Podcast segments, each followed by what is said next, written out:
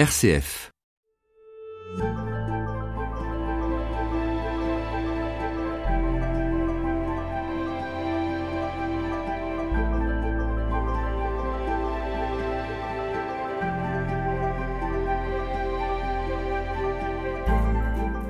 Sœur Solange Rowe est fille de la charité de Saint-Vincent de Paul. Elle vit dans une des communautés parisiennes de la congrégation et depuis des années, elle est investie au sein de l'association Aux Captifs la Libération, fondée par le père Patrick Giros. C'est dans ce cadre qu'elle côtoie les gens de la rue, sans domicile fixe, et femmes prostituées. Lors des maraudes organisées par les captifs, on n'apporte rien, si ce n'est la possibilité d'un échange, d'un dialogue, qui peuvent se transformer en amitié.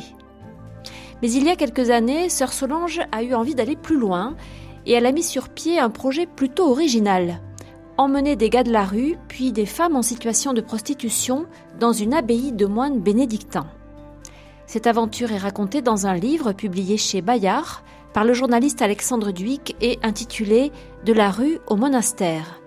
Il y fait le récit de ces quelques jours où des femmes passent du trottoir parisien à l'hôtellerie d'un monastère, de rapports souvent violents avec les clients à une relation fraternelle avec des moines.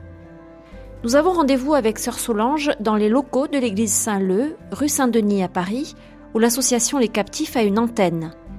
Dans la grande salle de réunion où nous sommes installés et qui donne directement sur la rue Saint-Denis, Sœur Solange retrace son parcours et ce qui a structuré sa vie de foi. J'ai douze frères et sœurs. Mes parents étaient agriculteurs, ils étaient sur une ferme qui ne leur appartenait pas, comme des métayers. Donc euh, ils ont vécu euh, vraiment rudement un travail euh, pour élever leur famille, parce qu'à ce moment-là, il n'y avait pas d'allocation familiale. En Normandie? En Normandie, pas très loin du Mont-Saint-Michel. Et j'avais une maman qui était très affectueuse, très éducatrice. On a vécu sûrement une pauvreté matérielle importante, mais on n'a jamais souffert parce qu'on a été des enfants très aimés, des enfants euh, où chacun comptait, était unique pour les parents. Donc c'est la plus grande des richesses quand on est enfant, c'est l'amour des parents. Quoi. Et une unité dans la fratrie? On a une grande unité. D'ailleurs, cette unité-là, je pense que elle vient de mes parents. Ma mère était fille unique. Elle a beaucoup souffert d'être seule. Et euh, elle a su euh, mettre des liens euh, de respect, euh, d'écoute euh, entre frères et sœurs, parce qu'on était tous différents, bien sûr, et qu'aujourd'hui, euh, on continue à être très soudés. Quel était votre rang dans la fratrie J'étais la neuvième. Et Claude, mon frère, est le dixième. Claude, qui est euh, père év- Blanc. et donc évêque, qui a émérite émérite, désormais qui a du été euh, Sahara. de nombreuses années en Algérie, tout particulièrement dans le désert. Monseigneur Claude Rowe, donc. C'était une famille chrétienne Alors mes Croyante parents, euh, c'est vrai qu'on a eu une éducation chrétienne de base, mais euh, je pense que ma foi est enracinée surtout sur euh, leur ouverture au monde, leur ouverture dans leur engagement. Euh, Je pense qu'on allait, comme tout le monde, euh, au catéchisme, on allait à l'école publique, mais qu'importe, on pouvait avoir quand même une culture religieuse euh, grâce au catéchisme quand même. Et ce qui m'a beaucoup marqué, moi, qui m'a bâti ma foi aujourd'hui, c'est que mes parents, malgré les 13 enfants qu'ils avaient, mon père était euh, conseiller municipal pendant de nombreuses années, ma mère était présidente des familles nombreuses. En plus, euh, sur notre table, il y avait 15 euh, couverts, et il y en avait toujours 16. Il y avait toujours une assiette si un- quelqu'un passait. La maison était très, très ouverte. Ouverture et générosité. Et Donc. générosité et simplicité, quoi, parce que ma mère nous a appris à l'accueil de l'autre. Est-ce que vous avez des souvenirs, enfant, d'avoir euh, eu une sorte d'expérience euh, intérieure, spirituelle, Alors- qui vous a marqué déjà dans l'enfance, avant de Moi, ce parler qui de votre foi le d'adulte? plus euh, par rapport à la foi, par rapport à la présence de Dieu, c'est que mon père travaillait très dur dans les champs. J'ai un souvenir terrible de voir, voir mon père arriver le soir Éreinté. éreinté. On a eu une période où on faisait la prière en famille. Et j'étais très touchée de voir mon père à genoux et prier, euh, ses mains dans le visage, tout ça. Et je me dis, mon Dieu, doit, exister quand même pour que mon père fasse ça. Ça m'a beaucoup touchée, ça m'a habité toute ma vie que cet homme de la terre avait besoin de Dieu. Et j'ai aussi euh, découvert quand j'étais enfant, quand il avait semé le blé, on allait porter un, un buis béni. Et il disait, j'ai fait ma part, Dieu fera le reste. il s'abandonnait dans les mains de Dieu, quoi. Parce qu'en fait, euh, le blé, c'était quelque chose d'important dans le fermage. Parce que c'était ce prix-là qui était basé sur euh, la somme qu'il devait donner au propriétaire. Donc quelque chose à la fois de très matériel et très, symbolique aussi. Très symbolique aussi. C'est lui qui faisait son pain aussi. C'était très impressionnant de voir euh, mon père travailler la pâte et il faisait venir ses enfants euh, en montrant que le levain, en fait, c'était vraiment une leçon de choses qui était une, leçon de, de, de, vie quoi à chaque fois. À quel moment est-ce que vous avez commencé à, à songer à la vie religieuse? Alors, j'ai fait ma communion comme tout le monde et il y avait euh, un missionnaire qui est venu prêcher la retraite des enfants et je l'entends encore me dire euh, pourquoi pas toi prêtre et pourquoi pas toi religieuse? Je vois encore l'endroit où j'étais. Je me suis dit tiens pourquoi pas moi? Puis après euh, j'ai vécu ma, vie d'enfant, j'ai vécu ma vie de jeune. Et à partir de là, c'était peut-être pas la vie religieuse qui m'attirait, c'était la volonté d'être infirmière pour aller servir les enfants. J'avais lu des livres sur euh, la lèpre et toute ma vie d'enfance, je voulais être infirmière pour euh, aller soigner les enfants lépreux à l'étranger. Et euh, je voyais pas comment je pourrais faire des études d'infirmière. Mes parents n'avaient pas les moyens de. Nous, à 14 ans, on allait travailler. Hein. On, prenait le travail qui se présentait. Et j'ai eu la chance qu'à cette période, il y avait la possibilité d'avoir promotion sociale. Donc, on a eu des, des études payées.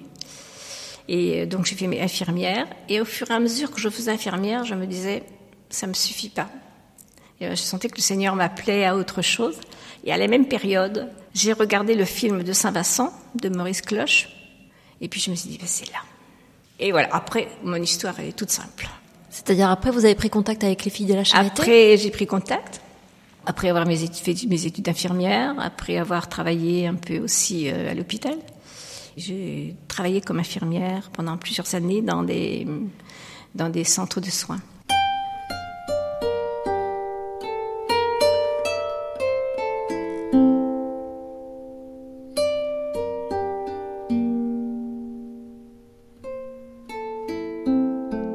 Témoin, RCF. Qu'est-ce qui vous a à ce point euh, interpellé ou rejoint au plus profond de ce que vous étiez? Le souci de l'autre. Que l'autre aussi euh, est aimé de Dieu. Le plus petit, le, plus, petit et le plus pauvre. J'étais appelée à être proche d'eux. Je pensais euh, souvent au texte d'évangile de Thomas. Jésus ressuscité avec des plaies. Il aurait très bien pu ressusciter glorieux sans ses plaies. Donc pour moi, je me disais que Jésus, il voulait nous dire quelque chose. Il voulait me dire quelque chose à moi dans ma vie. Et je me disais que chaque être humain a des blessures, a des plaies, et que fallait qu'on soit présent, parce que Thomas était là, a touché les plaies du Christ et a été touché par la rencontre de la souffrance du Christ. Donc c'est un peu ça, c'est un peu mon chemin de, de certains passages d'évangile qui m'ont marqué. Le bon samaritain, le lavement des pieds, fait de même, donc euh, une euh, volonté, un désir très profond de soigner, dans tous les sens du terme, de prendre soin de, l'autre. Prendre soin de l'autre, oui, c'est ça. Et je pense que c'est, j'étais bâtie dans ma famille parce qu'on prenait toujours soin des frères et sœurs. Donc j'ai appris aussi à vivre avec les autres. Quand on est nombreux comme ça, euh, on sait frotter les caractères, on sait accepter l'autre différent, on est là, on est présent quand l'autre souffre ou est malade. Et c'est vrai que ça a été naturel, quoi. Donc, comme fille de la charité, vous avez pu continuer à exercer votre métier d'infirmière. Oui. Vous l'avez exercé où et Alors, je l'ai exercé euh, dans plusieurs euh, villes. En fait, la communauté m'a toujours envoyée à mi-temps infirmière et l'autre mi-temps au service des jeunes en ACE et en JOC, en JOC. JOC, c'est la jeunesse, jeunesse ouvrière, chrétienne. et ACE, ACE, Action catholique de pour des enfants. Ou des enfants, oui, voilà. oui. Donc en tout cas, toujours auprès des jeunes. Oui, presque tout le temps. Je suis allée en Bretagne, je suis en Normandie, et un jour, euh, la communauté m'envoie au Havre. C'est là qu'il y a eu un peu un, un changement d'orientation. Euh, la communauté me dit bon voilà, c'est important que tu rejoignes la, communauté du Havre et maintenant tu regardes un peu euh, où tu peux être au service des plus pauvres. Et là, je pense que Dieu se fait signe à travers des événements. Euh, moi, j'y crois énormément. Après, il faut savoir les regarder et savoir les relire. Il y a plusieurs personnes qui me disent, il y avait un, un centre d'accueil des personnes à la rue, et ils cherchaient une animatrice. Et finalement, je me dis peut-être que c'est là que le Seigneur me demande. Donc, je suis allée. Donc, comme tout le monde, j'ai passé euh, des entretiens et été retenue. Et j'ai commencé à, faire le service des, personnes à la rue au Havre. Donc dans un centre Dans un centre qui était associatif. Le collectif Havrais, c'était une association qui était faite de 25 associations. Non confessionnelles Non confessionnelles. Voilà. Et la municipalité était communiste. Donc j'ai bien travaillé avec ces hommes qui avaient un grand respect de l'homme. Qu'est-ce que vous avez découvert dans cette première expérience Dans cette première expérience, j'ai découvert la grande pauvreté matérielle, le corps bien abîmé, parce que j'étais infirmière, ça a été ma chance de pouvoir penser un peu euh, leur plaie, mais aussi leur plaie morale, parce que je pense que quand on fait euh, des soins de pieds, par exemple, je pense beaucoup au lavement des pieds, on est à leurs pieds. Ça demande beaucoup d'humilité de leur part aussi, d'accepter que on leur lave les pieds, qu'on leur soigne les pieds, parce que c'est une partie du corps qu'on n'aime pas montrer quand on est à la rue parce que c'est des pieds abîmés. Et euh, ça a été aussi une période de grand échange de leurs souffrances. J'ai découvert comment euh, les souffrances de ces personnes étaient des souffrances cachées. Et que si euh, ne leur donnent pas la possibilité de prendre la parole, d'exprimer eux-mêmes leur histoire, euh, on passe à côté de leurs blessures. Ça vous touchait personnellement Ça m'a beaucoup touché. Je suis très sensible, je pleurerai facilement. Quand je vois quelqu'un souffrir et quelqu'un pleurer, je suis capable de faire pareil. Je suis obligée de gérer un peu mon émotion, ma sensibilité. Mais Saint Vincent de Paul, parce que je suis fille de la charité, disait sans cesse J'ai peine de votre peine. Il disait ça aux gens. Et il nous disait Ayez peine de leur peine. Et encore aujourd'hui, hein, il n'y a pas l'âge qui.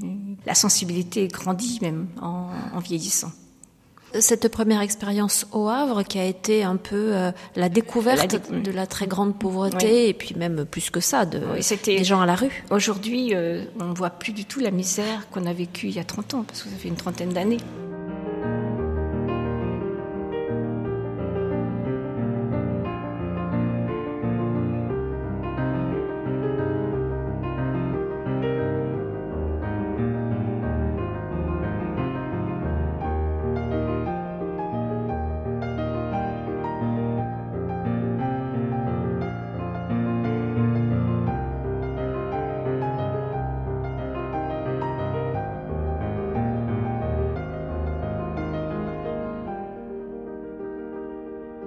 Sœur Solange, expliquez-nous où on est ici. Ici, on est, dans la, euh, on est au Captif La Libération. C'est une association qui a été fondée par euh, Patrick Giros il y a 33 ans, je crois. Il était euh, diocésain. Prêtre diocésain. Oui, c'est ça, à Paris.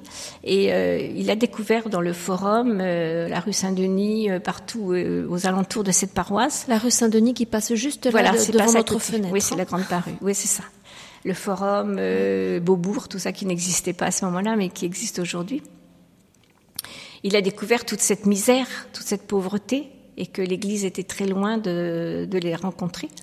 Et il a fondé cette association. Toutes euh, antennes des hum, captifs sont insérées dans une paroisse.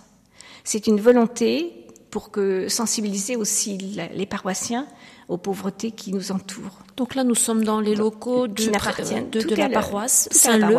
La paroisse nous a mis à nos dispositions des locaux, mais aussi euh, on est engagé dans cette paroisse. Par exemple, euh, en début d'année, c'est le, le, curé de la paroisse qui nous envoie au service des gens de la rue, avec les paroissiens. Je connaissais les captifs par la lecture, par euh, des gens qui sont venus travailler. Et quand euh, je me suis trouvée euh, à la retraite professionnelle, j'ai demandé à ma communauté si je pouvais continuer mon service des personnes à la rue, aux captifs, parce que pour moi, les captifs, c'était, je pouvais prendre en compte la toute la personne dans, son, dans toute sa dimension. Quand j'étais au collectif, on pouvait donner la dimension humaine, euh, même spirituelle, mais pas question de parler de la question religieuse avec ces personnes, même si en dehors on n'allait pas voir les. On a fait euh, des, des possibilités de célébration. Mais là, j'avais besoin, moi, de, de rencontrer ces personnes-là. Au nom de votre foi Au nom de ma foi. Sinon, que j'ai quand même travaillé bien au nom de ma foi euh, dans d'autres conditions. Mais là, vous pouvez le dire et ça se révéler. Et, c'est dans ce cadre-là. Oui. Mm. Et je me suis rendu compte aussi que les personnes à la rue, ce sont des croyants de la rue. Ils m'ont dit des choses merveilleuses par rapport à leur foi. Et moi, je ne pouvais pas, euh, à ce moment-là, trop rebondir sur, euh, sur leur désir de célébration, de parler de leur foi, de prier, tout ça. Donc ici, c'est le cas désormais. Ce soir, nous avons là tous les, tous les mois, le jeudi, on, a on appelle ça la prière rue. C'est-à-dire que toute personne avec qui on est en contact, euh, soit quand on fait les tournées rue, on- parce que nous allons faire les tournées rue les mains vides, nous n'apportons pas de café, de chocolat, rien. Nous allons À la rencontre. à la rencontre, c'est d'abord notre amitié, nos relations qui ont beaucoup plus de prix que le, que le café. Deux par deux. Deux par deux toujours.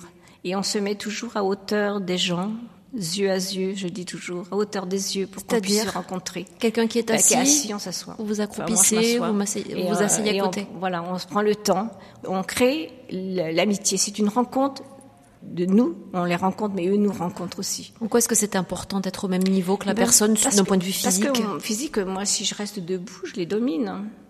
Et ce qui est important, c'est que c'est pas parce que tu es dans la misère que je ne suis plus que toi et moins que toi. Tu es un être humain à part entière. Tu es aimé de Dieu comme moi. Mais vous qui vivez dans un certain confort, enfin Oui. voilà, qui avez à manger, qui avez euh, un lieu, Oui. euh, est-ce que vous ne les dominez pas d'une certaine manière, quoi qu'il en soit? Euh, alors, sûre- sûrement que dominer, c'est peut-être. Je mettrai pas ce mot-là. si c'est une domination, c'est pas une volonté de dominer, volonté. J'ai des biens qu'ils n'ont pas, et je suis dans des conditions de vie favorables qu'ils ne l'ont pas.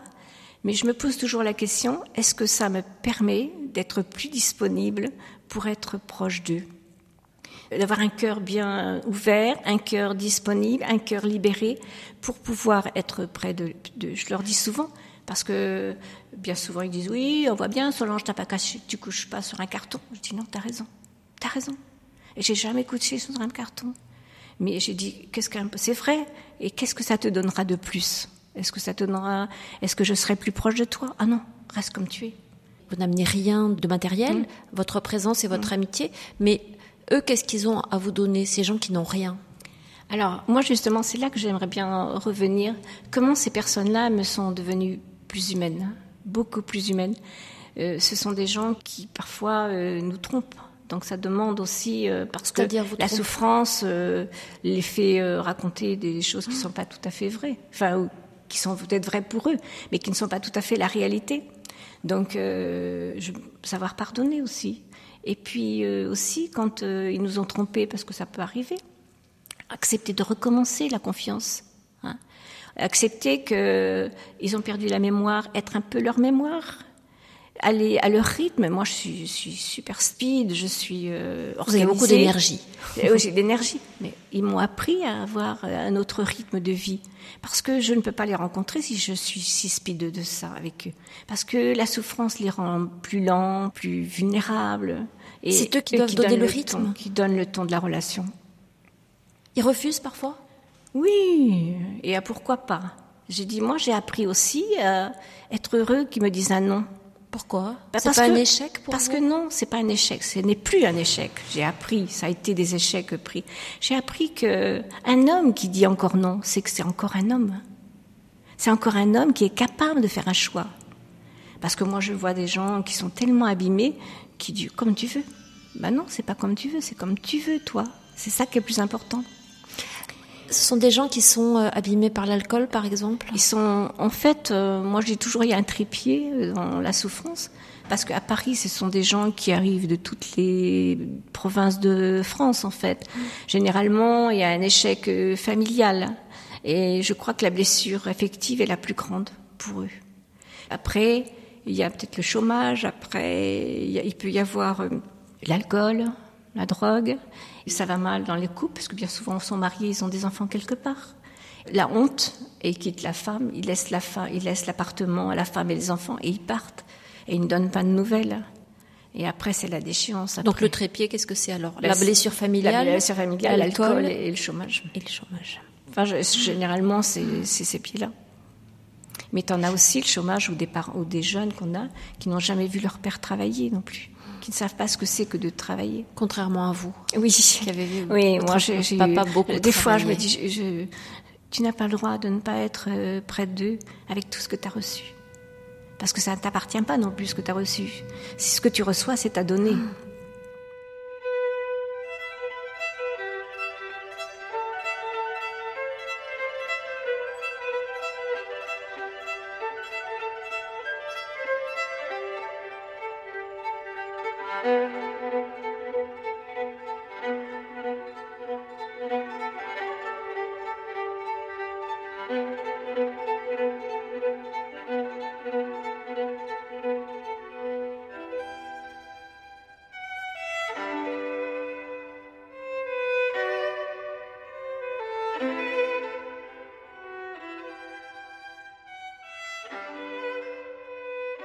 J'aimerais qu'on s'arrête un instant sur le nom de l'association. Ah Ces gens, ils sont captifs de quoi?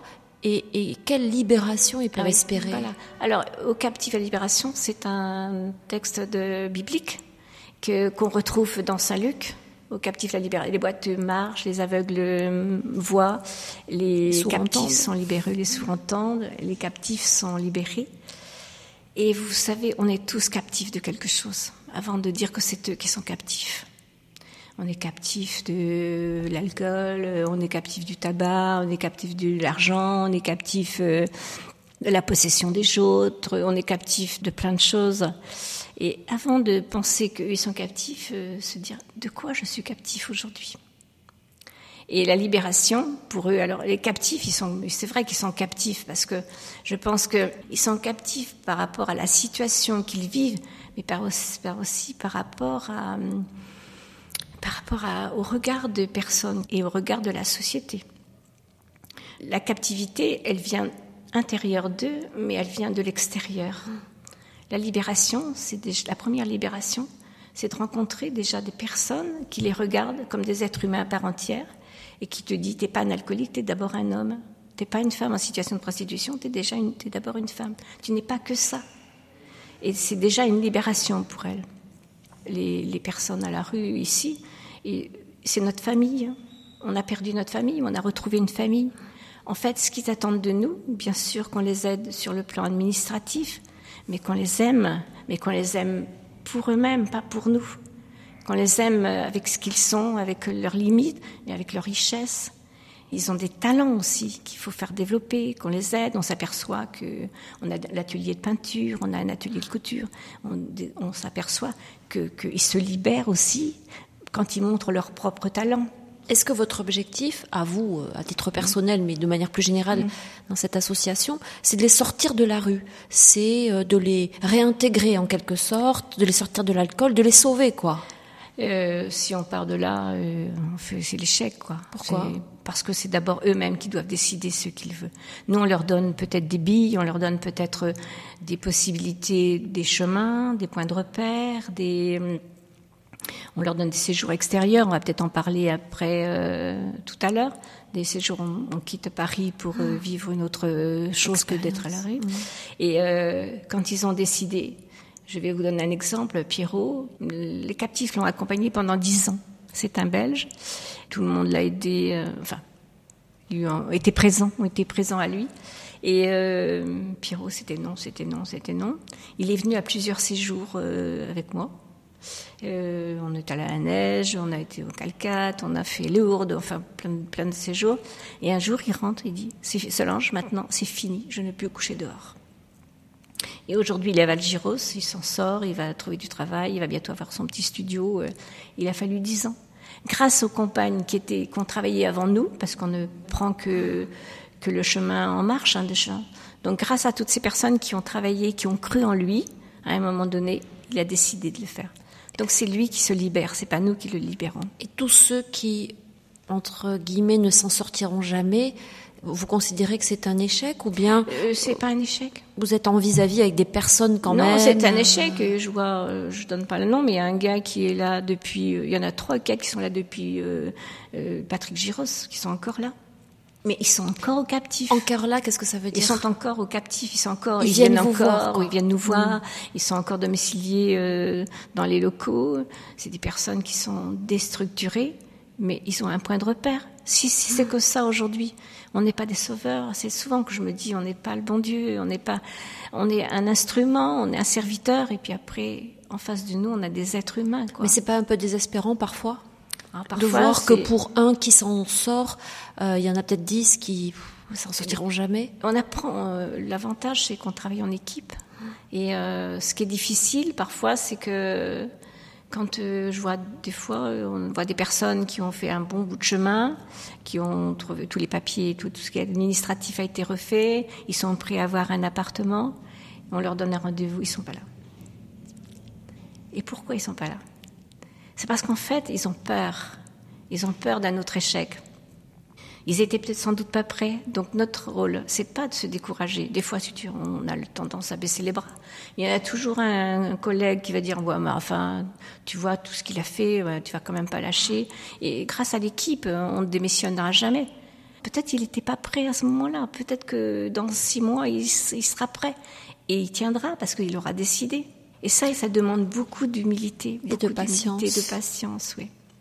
Un autre aspect, Sœur Solange, vous avez affaire à des hommes Hmm. qui sont donc très abîmés par la vie. Ils savent que vous êtes religieuse. euh, Oui, tout le monde sait que je suis religieuse, euh, beaucoup de respect. Alors, euh, moi, je dis Il y quelque en a un chose. qui voulait vous épouser là tout Ah à oui, l'heure. je- j'en ai beaucoup, hein, beaucoup Oui. de prétendants. mais euh, je pense que, euh, contrairement à ce qu'on peut dire quand on vieillit, moi, je suis très heureuse d'être, d'avoir mon âge et d'avoir des cheveux blancs. Parce qu'en fait, pour cette personne-là, qui soit âgée, qui soit jeune, qui soit, que ce soit les filles en situation de prostitution, que ce soit euh, les, les, les hommes euh, qui ont presque mon âge et tout ça, pour eux, je suis la mamie. Parce que en fait, euh, ils ont souvent des histoires, des blessures d'enfance avec leur mère, surtout avec leur père, avec et vraiment la grand-mère a toujours été celle qui les a accueillis, qui les a aimés. Alors pour moi, il me prend par le par le cou, il m'embrasse euh, avec avec beaucoup de respect. Hein. Ça fait 17 ans que je suis au bénévole, au captif euh, ici dans cette antenne, donc je connais pas mal de personnes à la rue et je n'ai jamais, jamais, jamais eu un non-respect. Je n'ai jamais senti quelque chose de, sournois, tout ça, jamais. Ça a été vraiment avec beaucoup de respect. Grand témoin. Véronique Elzieux.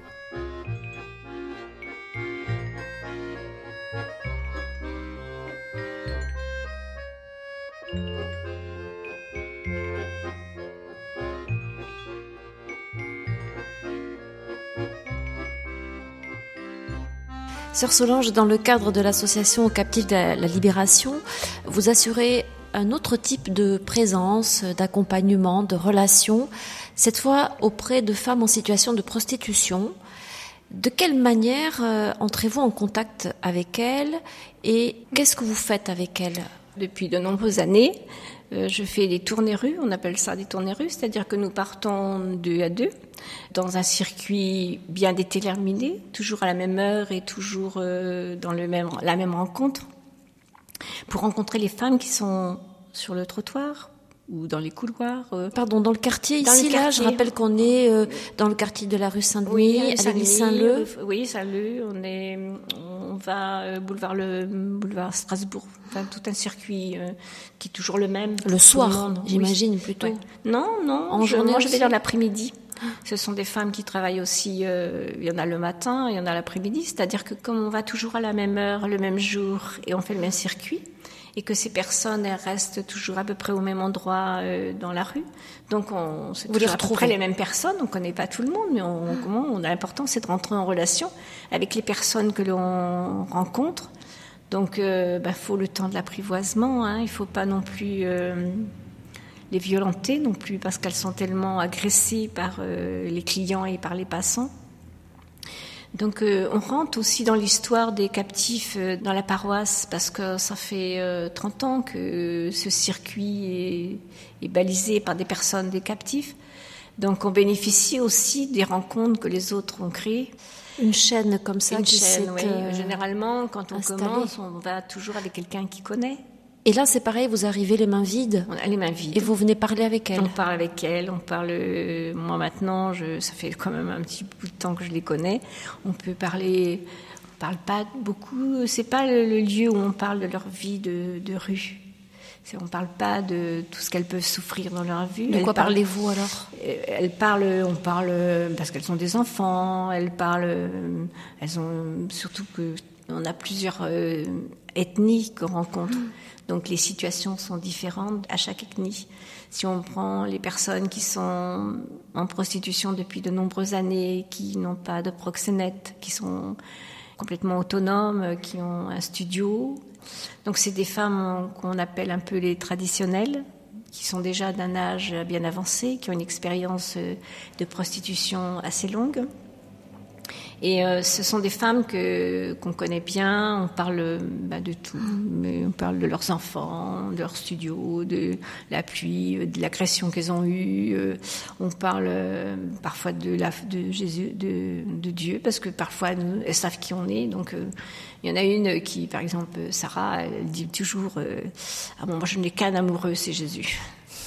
Les autres, c'est pas des amoureux. Mais euh, c'est des gens dépriantes aussi. Hein. C'est comme les personnes de la rue. Je suis très marquée par des personnes qui vivent des situations de grande précarité, sont vraiment euh, très proches de Jésus-Christ, très très proches. Ils ont besoin d'une confiance. Ils ont besoin, elles ont besoin de se rattacher à quelqu'un de sûr, à quelqu'un, un Dieu sûr D'un aime. amour inconditionnel. Elles le disent d'ailleurs. Il n'y a que lui qui peut nous donner un amour qui ne nous trompera jamais. Je la taquine, j'ai dit, tu sais, il faut que tu le partages, parce que moi aussi j'en ai un petit bout. Mais en taquinant, quoi, c'est c'est très sympa. Et celles qui, par contre, ont un proxénète et sont dans des situations peut-être plus délicates, Alors, euh, euh, là, bon, c'est ça- le même type de ra- rapport avec elles? les, les rapports sont. Les conversations ne sont pas les mêmes parce que quand on fait un circuit, moi je rencontre les traditionnels, on peut rencontrer le Maghreb. Le Maghreb, ce sont des femmes qui ont 35, 40 ans, qui sont sans proxénète, mais qui viennent dans la rue parce que le mari est parti, a laissé des enfants et la maison. Il faut donner à manger aux enfants et non que ça parce qu'elles n'ont pas de papier. C'est le seul gagne-pain. Moi j'ai vu beaucoup de femmes pleurer parce qu'elles n'avaient pas de clients. Il n'y avait pas de pain dans la maison le soir. Donc ça, c'est aussi une autre situation. On n'a pas envie de porter des jugements sur ces personnes qui vivent euh, des grandes précarités. Après, il y a les Chinoises, il y a toutes les femmes chinoises qui arrivent de Chine du Sud, Chine industrielle, qui vivent des situations difficiles. En fait, c'est plutôt euh, une mafia économique. C'est pas tout à fait pareil. C'est-à-dire qu'elles sont mises sur le trottoir et elles doivent euh, rembourser leur, euh, leur transport, leur euh, papier, tout ça. Bien souvent, ils ont laissé des enfants au pays. Et puis, euh, il y a aussi les Nigérianes qui vivent des situations dramatiques. Et, et ces filles sont vendues au pays. Elles sont vendues au pays. euh, donc, elles ont vécu des transports terribles. Elles sont très marquées. Je vois, on est allé à Lourdes avec deux filles, deux Nigérianes, et on était au bord de l'eau. Et elles sont mis à crier quand elles vont de l'eau parce qu'elles ont traversé euh, la Méditerranée sur des ballons, comme elles disent. Et elles, avaient, elles ont eu peur. Quoi. Tout, tout aussi, il faut faire attention. On ne connaît pas leur histoire. hein. Il y a aussi beaucoup de violence et de Des- traumatisme. Oui, oui, beaucoup de violence. Des femmes, euh, parce qu'on arrive à connaître euh, leur situation quand on quitte euh, Paris.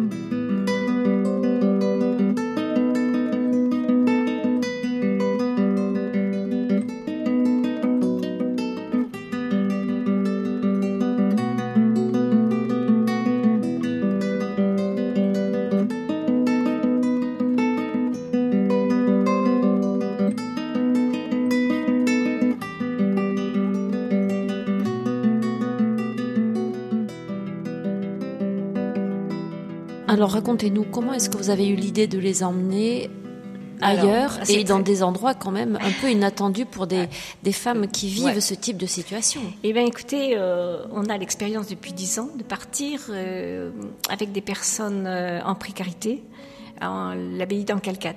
dans le Tarn. Oui, dans le Tarn. Donc des bénédictins. Et on travaille le matin, soit quand on fait le jardin, soit la librairie, pas la librairie, le, le parc. Enfin, on travaille le matin et l'après-midi on se promène. C'était un contrat qu'on a passé et, et puis, euh, il y a aussi tout ce climat de silence, euh, qui fasse l'expérience du silence. Euh, il y en a un, je vois encore Nicolas qui me dit ah, le silence me fait mal, j'ai mal à la tête, il y a trop de silence. Ce gars-là, il dormait tout près, toujours dans le métro, donc tout ça demande beaucoup, beaucoup d'efforts. On mange en silence, enfin, on vivre les conditions de, de toutes les autres. Donc, on a pris l'habitude, et les, les, moines nous ont pris vraiment comme des, des frères et des sœurs tout est permis pour eux. Mais c'est vraiment extraordinaire, mais avec beaucoup de respect. Combien de personnes emmenez-vous dans ces cas-là à neuf, parce qu'on prend un minibus, donc on peut pas conduire euh, plus, mais neuf c'est bien. Donc neuf sept, euh. hommes. Là, vous nous parlez de, des hommes qui sont à la rue. Oui, des personnes à la rue. Là, mais c'est pour expliquer pourquoi les femmes. Voilà. Donc ça a commencé comme passer, euh, sans expliquer oui, bien sûr. Et un jour, je dis à, aux frères, mais si, par exemple, un jour je venais avec des femmes en situation de prostitution, qu'est-ce que ça vous ferait? Est-ce que ça gênerait le monastère? Est-ce que, est-ce que vous serez pas mal à l'aise? Oui, c'est ça, mal à l'aise. Est-ce qu'il y aurait pas trop de critiques et tout ça? Je dis mais nous ça ne gêne pas les critiques. Non, d'accord. Mais j'ai dit tu sais pas à quoi tu t'engages quand tu me dis oui, parce que si tu me dis oui, moi je je, je demande que ça, je vais. Alors, euh, les deux frères, j'ai dit, mais t'en pas frère David, alors il, Frère David étant le père abbé. Le père abbé. Et donc, euh, pas de problème, parce qu'il nous connaissait bien. Euh, j'ai dit, mais fais-moi confiance, il nous a fait confiance pendant dix ans, tu nous feras confiance pendant onze ans. Et on est arrivé avec six femmes, dont deux transgenres. Je leur avais pas dit. On n'avait pas dit qu'il y avait des transgenres. Mais j'ai dit, je le dirai quand je serai sur place. Et puis euh, je dis à frère Daniel, attends frère Daniel, j'ai oublié de te dire que hum, les frères de l'hôtellerie, ceux qui sont à l'hôtellerie, on a deux transgenres. Il dit, oh oui, mais celle, je me disais, celle-là, elle a des grands pieds. Mais il dit, ça ne les a pas gênés, ils ont été adorables. Ils ont. Moi, ils m'ont bluffé, hein, ces moines. Ils m'ont bluffé d'accueil, d'affection fraternelle de gestes de tendresse euh, gratuits. Euh, aucune gêne, aucune, gêne distance. de leur part ni des filles. Et ces filles, elles ne connaissent pas la gratuité. C'est ça aussi les tournées rues. Les rencontrer gratuitement. On ne, on ne monnaie rien. On n'est pas client, on n'est pas proxénète, on n'est pas. Donc ils découvrent la gratuité. Et puis un regard fraternel, un regard fraternel de la part d'hommes. Oui. Et eux, c'est extraordinaire. On a eu des choses merveilleuses parce qu'elles vont à la célébration une fois dans, quand il y a une Eucharistie, elles viennent et elles sont bénies par David, le père abbé, et ça, euh, c'est quelque chose d'extraordinaire. Il y en a une, elle dit, mais je sens que le Seigneur m'appelle à communier, mais j'ai jamais communié depuis 30 ans. Elle dit, mais j'ai vraiment envie de communier. Ben, j'ai dit, c'est toi qui sais ton cœur, qui sait ce que tu as à faire. Donc elle est allée communier, elle était bénie par le Père, mais elles ont fait la procession d'offrande, mais elle dit, mais comment les moines peuvent nous accepter euh, avec ce qu'on vit, ils savent ce qu'on vit? Elle dit, mais c'est merveilleux, quoi. Et, et c'est vrai, c'est vraiment touchant, quoi. Elles se font, elles, au rythme, au silence, euh, alors, pour le silence, il faut de temps en temps lui dire attention, euh, on est à l'hôtellerie. Les moines sont aussi très attentifs. Il y a une pièce à côté, quand elles ont envie de parler, on va parler. Mais pendant les repas, les repas sont en silence. Euh, elles respectent Elles n'ont jamais rien dit. Elles ne sont pas habituées à manger ce qu'on mange parce que c'est souvent des, du riz, elles n'ont pas de riz. Les moines leur font du riz. Enfin, jamais ils font ça à d'autres hôtes. Ils disent vous faites partie de notre famille. Et alors, qu'est-ce que vous faites toute la journée là-bas? Alors, avec les, femmes euh, qui ne travaillent pas avec leurs mains, qui ne savent pas ce que c'est que travailler avec les mains, ils ont de baume dans Calcate, il y a du baume. Tous les matins, on monte les petites boîtes, euh, on met les codes barres, euh, enfin, comme en usine. Et c'est merveilleux parce que c'est un temps où on est assis et c'est le temps du partage. On se parle, il faut, qu'on se parle parce que c'est là où toute leur souffrance, leur situation d'enfance, euh, leur situation d'aujourd'hui, qu'est-ce que je vais devenir. Euh, et vraiment, c'est le lieu où je suis, moi, très émue d'entendre. Euh, souvent, je me dis, je savais pas, quoi, ou, je sais rien, quoi. Enfin, la détresse des filles qui vivent la violence des hommes, c'est terrible, quoi. Enfin, pas s'imaginer. Mais, mais encore aujourd'hui, après 30 ans de service, je n'imagine pas des choses. Qu'est-ce que ça suscite en vous par rapport à ce dont l'homme Ah, moi, ça est capable? Je moi, veux dire le genre humain, ouais. pas forcément l'homme euh, Ça masculin. me touche en, en tant que femme d'abord. Même si je suis une femme célibataire et avec euh, le vœu de chasteté, ça me touche. Je ne suis pas touchée euh, physiquement, mais ça me, ça me révolte. Et puis, euh, un jour, quelqu'un m'a dit, ce qui est important, c'est entre la personne qui est dans sa souffrance et le violeur, met la croix. Le Christ aussi porte avec nous cette souffrance hein, et ne juge pas. De toute façon, on ne peut pas les juger, on ne comprend pas. La violence est tellement terrible. Comment une femme qui veut pas se laisser euh, violer, euh, on leur brûle tous les jours par les cigarettes. Comment... On ne peut pas accepter ça. Ces séjours, on pourrait se dire, mais finalement, à quoi ça sert? Puisque de toute façon, dès qu'elles descendent du train et qu'elles reviennent à Paris, elles sont de nouveau sur le trottoir. Je vais vous dire euh, ce qui m'habite, une phrase de Jean Vanier. Ça m'habite beaucoup et ça donne une réponse euh, qui est importante pour moi. On fait le reproche à Jean Vanier d'emmener des personnes handicapées à Lourdes en disant à quoi ça sert, comme vous dites, à quoi ça sert? Ils vont revenir dans leur misère, ils resteront toujours handicapés. Il dit une personne qui a fait l'expérience d'une heure de bonheur ne sera plus jamais la même. Ça veut dire qu'elle sait qu'elle peut être heureuse. Quand elle n'a pas fait l'expérience, elle ne sait pas. Et nous, quand euh, on passe cinq jours là-bas, cinq jours de bonheur, c'est important rien que pour ça.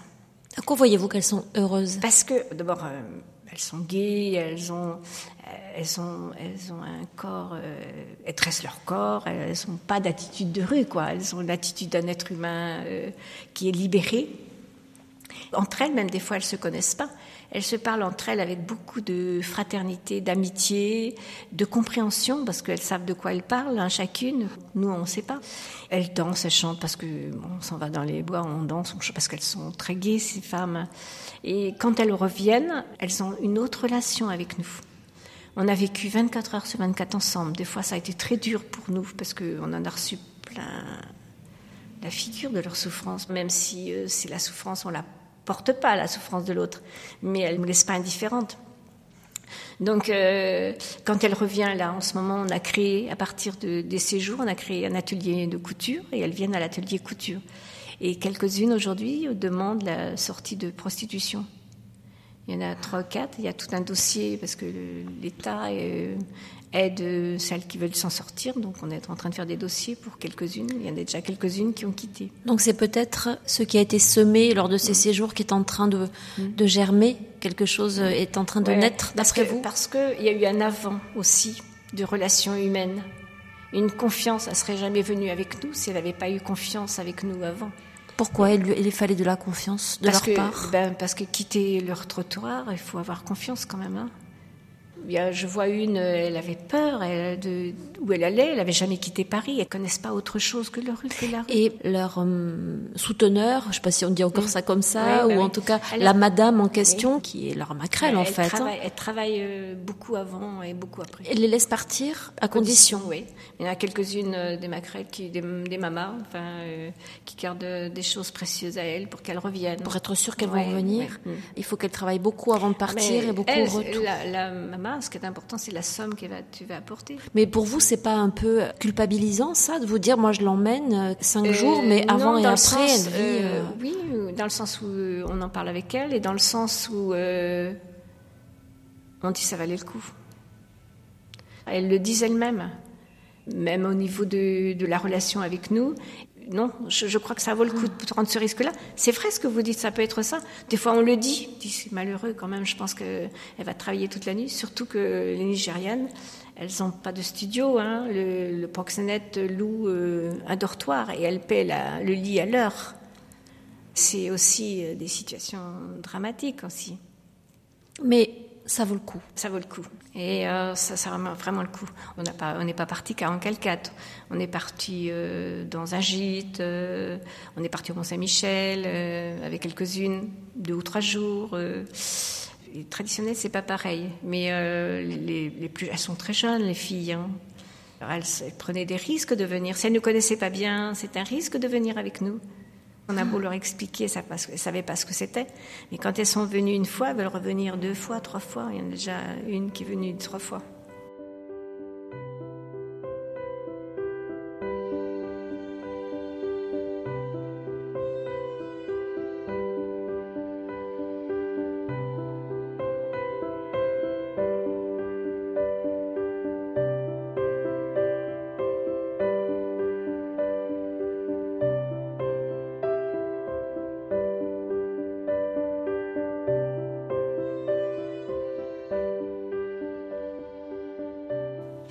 Sœur Solange, vous pouvez dire que ces gens en situation de très grande précarité, très grande pauvreté ou en situation de prostitution euh, vous transforment, font de vous quelqu'un d'un peu nouveau chaque fois que vous les côtoyez?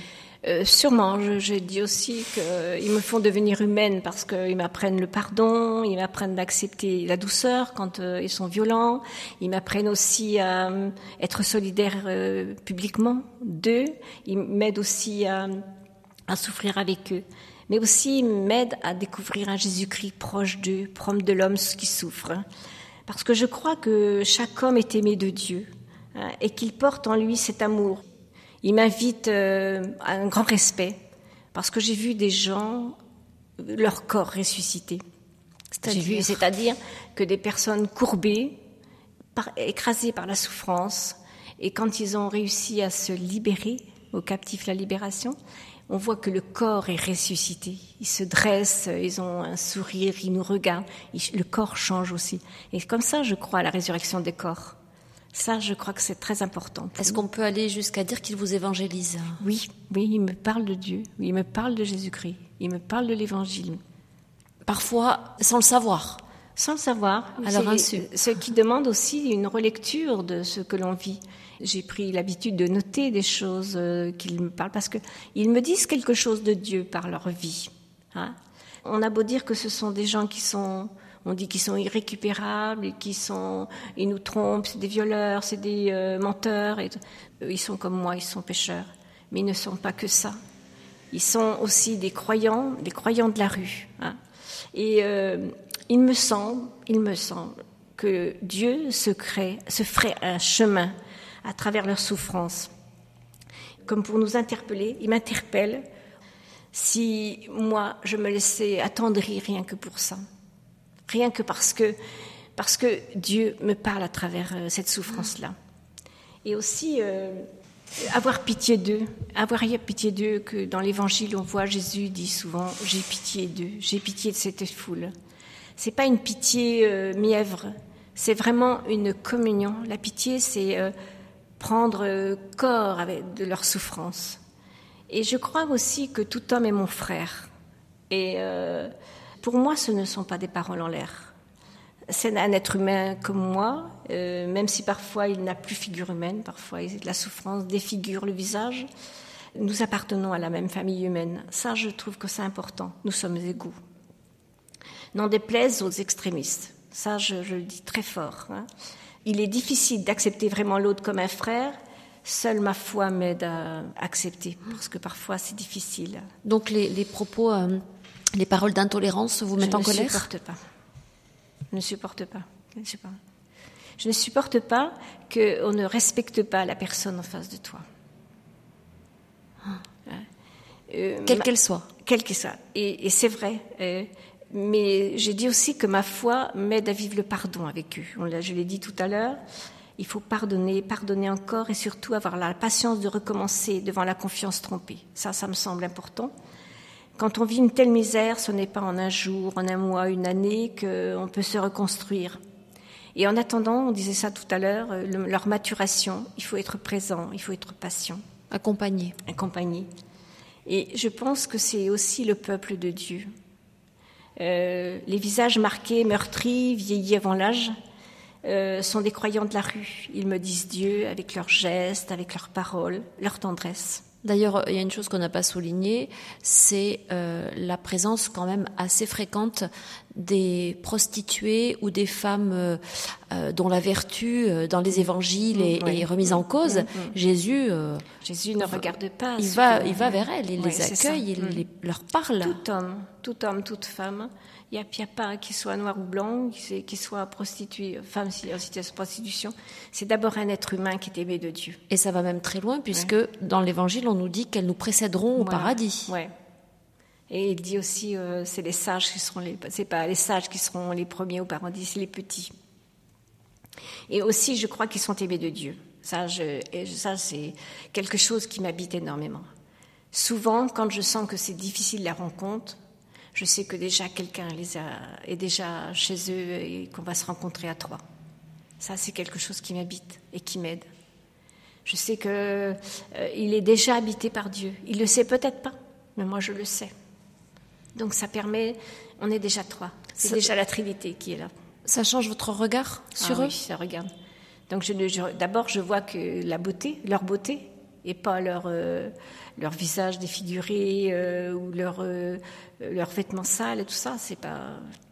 Je n'ai aucune répugnance. Je n'ai pas de mérite. Je n'ai aucune répugnance sur l'odeur, sur la saleté. Je n'ai aucune répugnance. Je pense que mon métier d'infirmière m'a beaucoup aidé à ça. Et je n'ai pas de mérite. Mais euh, Parfois, vous n'êtes pas, il n'y en a pas certains qui vous agacent ou que humainement vous n'aimez pas ou que Oh, vous, moi, je- non, je ne peux pas dire ça. Ils m'agacent, mais je leur dis tu m'énerves. Vous leur dites. Oui. Bah, À mon âge, on peut tout se dire des choses. Si c'est dit gentiment avec un sourire, ça passe. Je pense que ça va. Et l'essentiel finalement, c'est que Dieu les aime. Oui, et que je les aime. Parce que comment voulez-vous leur parler de Dieu qui les aime si quelqu'un ne les aime pas sur terre? Si nous, on n'a pas fait l'expérience, s'ils n'ont pas fait l'expérience, qui sont aimés gratuitement, sans, rechercher euh, d'ambiguïté derrière, comment voulez-vous parler d'un Père, Dieu qui les aime? Je vois pas, moi.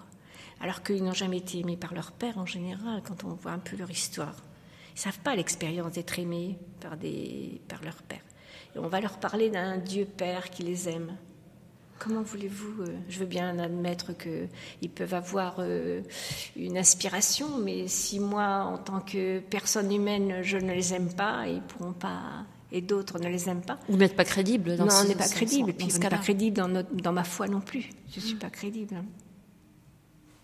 Bon, on va s'arrêter là parce que. Sœur Solange, euh, peut-être pour conclure ces entretiens, vous, euh, vous êtes vraiment au cœur de votre vocation dans, dans cette, ce bénévolat donc, que vous exercez depuis une trentaine d'années? Oui, oui, je trouve que, eh ben, euh, je voulais partir à l'étranger soigner les petits lépreux. Et toute ma vie, je pense qu'il y a plusieurs formes de lèpre dans la vie. Il y a toute la souffrance, euh, même une lèpre que je n'imaginais pas. Et euh, j'ai eu la ch- chance.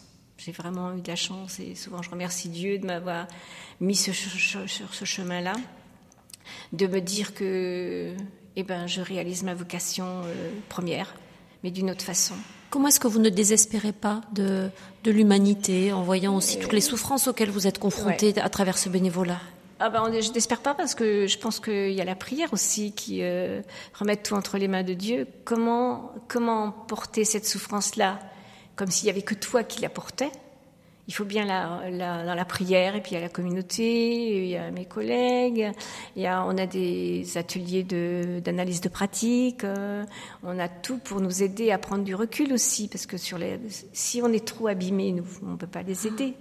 Donc il faut garder notre joie de vivre, notre dynamisme, notre, notre amour pour elle, notre euh, libération aussi euh, dans la façon dont on- elles vont être en relation avec nous. Vous allez euh, enchaîner là, je crois, avec un temps de prière avec les, les Oui. personnes de la rue On va partir. euh, et un repas euh, et partagé la, la avec prière eux. rue, c'est sur le sourire, parce qu'on prend toujours un thème. Merci beaucoup, sœur Solange. Je renvoie les auditeurs à un livre paru chez Bayard qui s'appelle De la rue au monastère, journal d'une rencontre inimaginable.